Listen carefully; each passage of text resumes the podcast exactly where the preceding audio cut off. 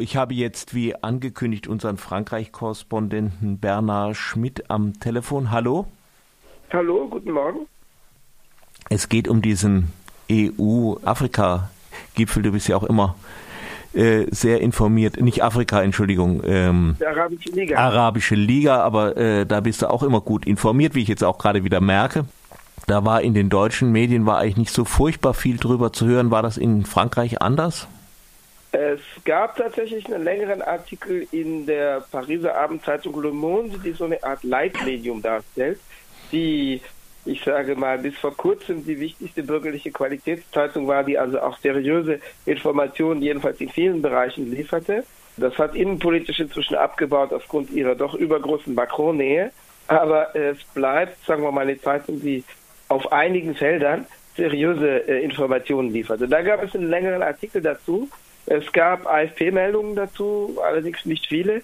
Man kann jetzt aber auch nicht behaupten, dass das im Zentrum der öffentlichen Aufmerksamkeit gestanden habe, die im Moment außenpolitisch eher auf den äh, Gipfel zwischen USA, also zwischen Donald Trump und Kim Jong-un, Kim Jong-un blickt, äh, auch auf die Ereignisse in Algerien, wo innenpolitisch äh, etwas Unruhe also zu begrüßende Unruhe, politische Unruhe eingetreten ist, was ja ein direkter Nachbar Frankreichs ist, durch das Mittelmeer getrennt, hm. äh, mit dem Frankreich starke historische äh, Verbindungen unterhält.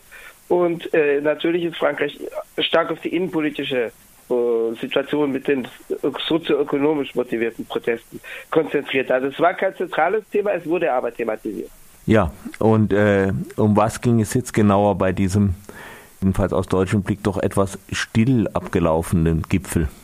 Also ich denke, es hat tatsächlich keine großen Ergebnisse zu verzeichnen gegeben. Das war zunächst, äh, es war zunächst aus Sicht der beteiligten Staatsführungen wichtig, dass er überhaupt stattgefunden hat. Das war der erste bilaterale Gipfel dieser Art zwischen diesen beiden Staatenverbänden, Europäische Liga einerseits, äh, Europäische Union einerseits, Arabische Liga andererseits.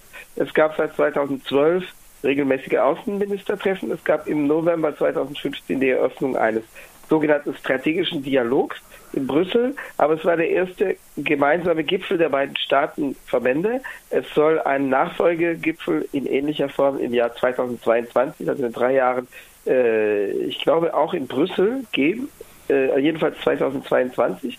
Ähm, es ging äh, im Vorfeld stark um das Thema Migration. Äh, das ist insofern äh, noch weniger überraschend als der Gipfel in der konkreten Form, also so wie er stattfand am 24. und 25. Februar, also vergangenen Sonntag und Montag dieser Woche in Sharm el-Sheikh, diesem äh, ägyptischen mhm. Bade, Badeort am Roten Meer auf, der, auf dem Süden der Sinai-Halbinsel. In der konkreten Form, so wie er stattfand, war dieser Gipfel auf einer auf dem informellen EU-Gipfel in Salzburg, also in Österreich, im September 2018 vereinbart worden. Österreich unter recht, rechtsextremer also konservativ rechtsextreme Regierung, äh, ist äh, durch das Thema Migration ab, absolut besessen. Und also durch das Thema Migrationsverhinderung, das die der österreichischen Rechts-Rechtsregierung ein Herzensanliegen darstellt. Entsprechend war dieses Thema im Zentrum der, ins Zentrum der Planungen aufgenommen worden. Es gibt auch einen Passus in der äh, gemeinsamen Abschlusserklärung vom Montag, den 25. Februar, in dem äh, darauf insistiert wird, dass es gemeinsame Anstrengungen zur Abwehr illegaler Migration geben solle. Sehr viel stärker konkretisiert wurde das aber nicht. Also man muss sehen, im Hintergrund steht, hm. dass äh, die EU sich bemüht, um äh, eine Vereinbarung mit Ägypten, die ungefähr dem äh, sogenannten EU-Türkei-Deal vom 18. März 2016 ähneln würde. Damals hat ja die Türkei sich verpflichtet, äh, im Gegenzug gegen Zahlungen und gegen eine stärkere Öffnung des EU-Kreditmarkts des EU-Kapitalmarkts äh, äh, die äh, syrischen, also insbesondere syrischen Flüchtlinge, die es schaffen, nach Griechenland überzusetzen, zurückzunehmen. Und die EU hat sich verpflichtet, dann aus der Türkei äh, syrische Flüchtlinge direkt äh, in die EU-Länder zu holen, was natürlich kaum stattfand und in Wirklichkeit sind die Menschen in der Türkei in Anführungszeichen geparkt. Es gab also und gibt Bemühungen, mit Ägypten eine ähnliche Vereinbarung zu treffen. Nur gibt es dagegen starke Vorbehalte auf dem gesamten afrikanischen Kontinent. Ähm, also Ägypten zieht sich, die ägyptische Staatsführung zieht sich da auch eher aus Gründen nationaler Souveränität, indem sie sagt, die EU macht nicht bei uns, was sie will.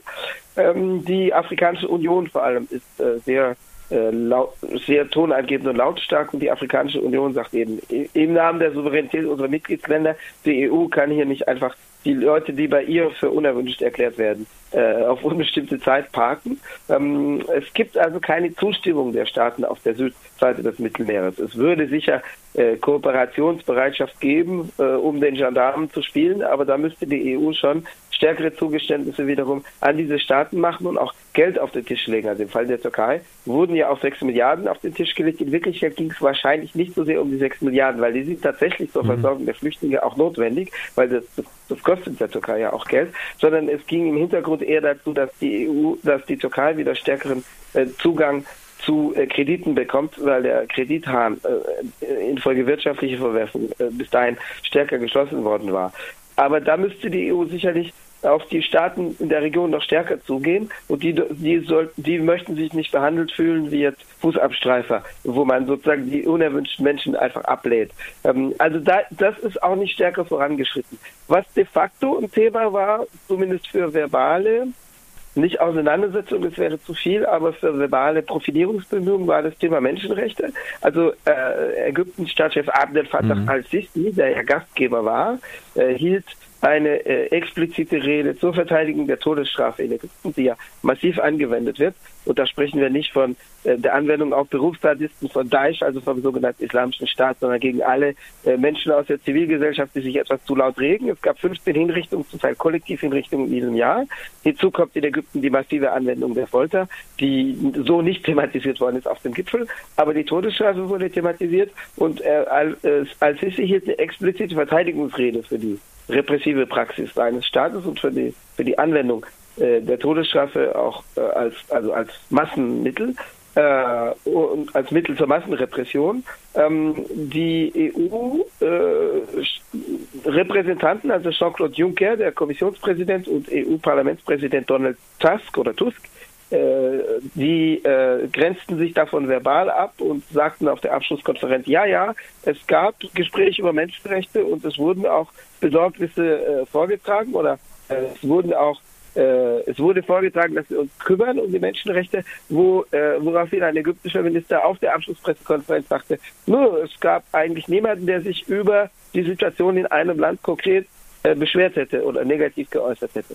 Ähm, und äh, Fatah, äh, Abdel Fattah al-Sisi, also der ägyptische Präsident, Autokrat, Diktator, äh, hielt also nochmal ein flammendes Plädoyer auf dieser Abschlusskonferenz, um zu sagen, jedes Land hat seine Werte, wobei eben er offensichtlich Folter und Todesstrafe unter Werte hm, packt. Ja, Und äh, wir respektieren eure Werte. Wir fordern euch, die EU-Länder, nicht dazu auf, die Todesstrafe bei euch wieder einzuführen. Aber dann respektiert gefälligst unsere Werte. Das heißt, lasst eure Finger aus dem, was in unseren Staaten passiert und kritisiert das nicht. Und daraufhin applaudierten, was ungewöhnlich ist bei einer Pressekonferenz, ob national oder international, darauf, ab, daraufhin applaudierten ägyptische Journalisten auf der Pressekonferenz, was ein bisschen das, das total repressive innenpolitische Klima in diesem Land zeigt, wo die Journalisten, die Pressevertreter und Vertreterinnen sich genötigt fühlen, den Präsidenten zu applaudieren.